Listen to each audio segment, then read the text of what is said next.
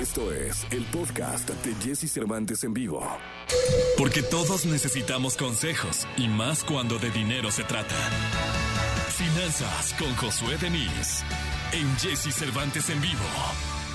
Es jueves, jueves 3 de junio del año 2021. Recibo con cariño al querido Josué Denis para hablar de finanzas. Mi querido Josué, ¿cómo estás? Hola Jessy, ¿qué tal? Muy buenos días, muy buenos días a todos. Muy bien, ¿y tú cómo estás? Bien, contento de saludarte, de tenerte acá, dispuesto a hablar del tema financiero que nos propones eh, cada, cada jueves. Y el tema de hoy es ahorrar en dólares. ¿Es fácil ahorrar en dólares? Pues la verdad es que es como un mito. O sea, muchos tenemos la idea de que ahorrar en dólares es como wow, o sea, me voy a hacer muy rico de un momento para otro. Sin embargo, no siempre es una buena opción ahorrar en dólares. Este es un tema que se ha tocado mucho en la semana, sobre todo muchas personas me han preguntado acerca del tema y quisiera hablar acerca de algunas consideraciones que se deben de tener antes de iniciar o de continuar un ahorro en dólares. Adelante. Mira, nosotros debemos de saber que al ahorrar en dólares, lo primero que debemos de considerar es el precio con el que nosotros vamos a comprar los dólares. Y es que cuando vamos a una institución financiera a adquirir estas divisas, generalmente nos vamos a encontrar con que tenemos un precio de compra y un precio de venta. A esta diferencia que hay entre la compra y la venta se le llama spread y es una diferencia, algo que debemos de considerar es que nosotros al momento de comprar los dólares, generalmente los vamos a comprar a un precio más alto. En la institución financiera lo vamos a encontrar al tipo de cambio a la venta, que puede ser por un peso y centavos. Por ejemplo, tú los compras en 21 pesos, pero ¿qué tal de que el día de mañana tú necesitas cambiar esos dólares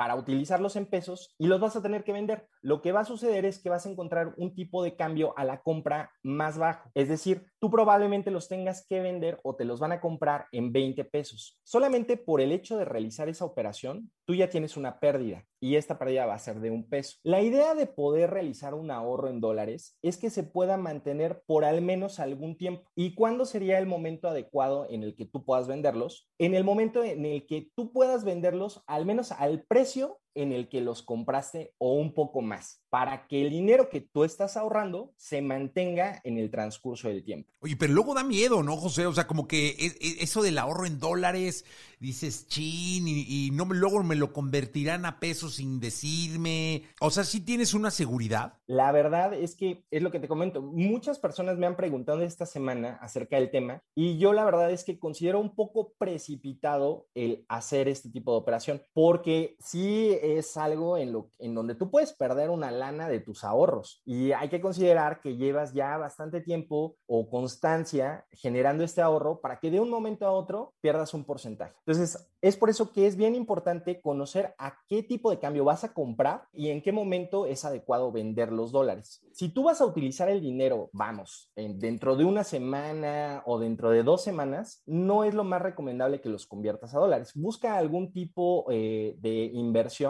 que te permita tener cierta liquidez y que no sea necesariamente eh, moverlo hacia algún otro tipo de divisa o, o algún otro tipo de moneda para que tú los puedas utilizar. Esta sería la primera recomendación. La segunda recomendación es que si tú ya te decidiste y consideras que es un buen precio el que estás agarrando los dólares, debes de saber cuál es el medio en el que los vas a mantener. Y es que nosotros podemos mantener los dólares en efectivo, pero también existen algunos instrumentos financieros que pueden ser más adecuados al momento de mantener nuestro ahorro en dólares. La mayoría de las instituciones financieras pueden tener algún fondo de inversión que te ayude a mantener estos dólares o una cobertura contra el tipo de cambio en el cual incluso la variación entre el tipo de cambio de la compra y la venta puede ser mejor para ti y puede haber un spread o una diferencia menor al momento de realizarlo. Es decir, si tú lo mantienes en alguna institución financiera, te va a convenir más que si lo mantienes en efectivo tu ahorro en dólares. Y el tercer aspecto que debes de considerar es que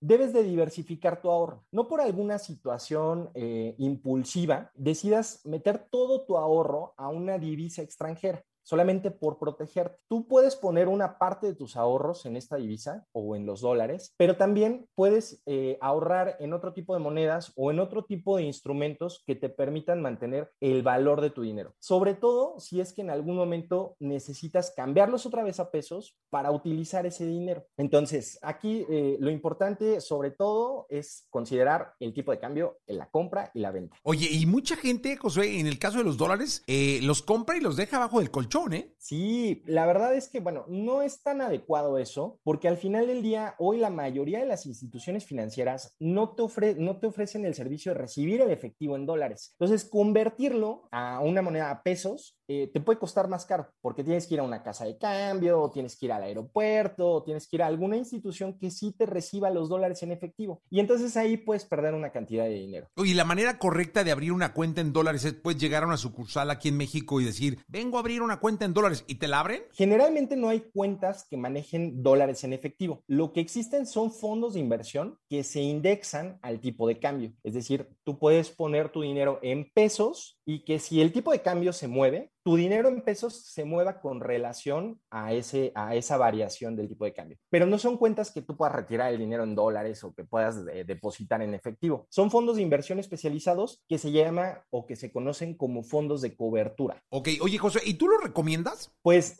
justamente eh, estos tres puntos a considerar es si tú le sabes un poco a las finanzas, si sabes cuánto puede moverse el tipo de cambio, lo puedes hacer, pero sí existe cierto riesgo al momento de realizar esta operación. Entonces, no es tan recomendable mover tus ahorros que te han costado cierto trabajo eh, acumularlos a una divisa extranjera. Lo mejor es que los ahorres en pesos con una tasa de interés en pesos para que si tú los llegas a utilizar, pues no sea difícil o no tengas una pérdida al momento de convertirlos. Oye, o que pienses en largo plazo, es decir, voy a comprar dólares pensando en que voy a durar 10 años o 5 años con ellos y ahí sí de manera importante puedes eh, ganar por, porque, por el movimiento cambiario que pueda registrarse en 4, 5 o más años, ¿no? Es correcto. Generalmente, o sea, esta estrategia como una estrategia de cobertura nos sirve si estamos pensando en realizar algún viaje eh, a Estados Unidos, a, algún lugar o comprar algún artículo que nos lo van a cobrar en dólares. Entonces así pues garantizamos desde este momento cuánto es lo que vamos a pagar por el viaje o por el artículo y pues no nos metemos en tanto rollo. Pero no hay que verlo tanto como un tema de inversión. El cambio a dólares no es tanto un tema de inversión, más bien es un tema de ahorro o de cobertura. Y bueno, también es un poquito este, apostarle en contra a la economía de nuestro país. Y hay otras formas de creer en esta economía. Pues bueno, pues ahí hay que, hay que ir eh, tomando en cuenta las recomendaciones de Josué para no arriesgarte ahora sí que a lo loco y mejor pensar en, ahorrar en pesos. Vicky Josué, ¿dónde te pueden localizar? Nos pueden encontrar en nuestras redes sociales como Josué Enis con Z y guion bajo al final, en Facebook, Instagram, Twitter y con todo gusto podemos resolver sus dudas o comentarios. Josué, muchas gracias. Gracias, que tengan muy buen día. Buen día, continuamos con el programa. Escucha a Jesse Cervantes de lunes a viernes de 6 a 10 de la mañana por Exa FM.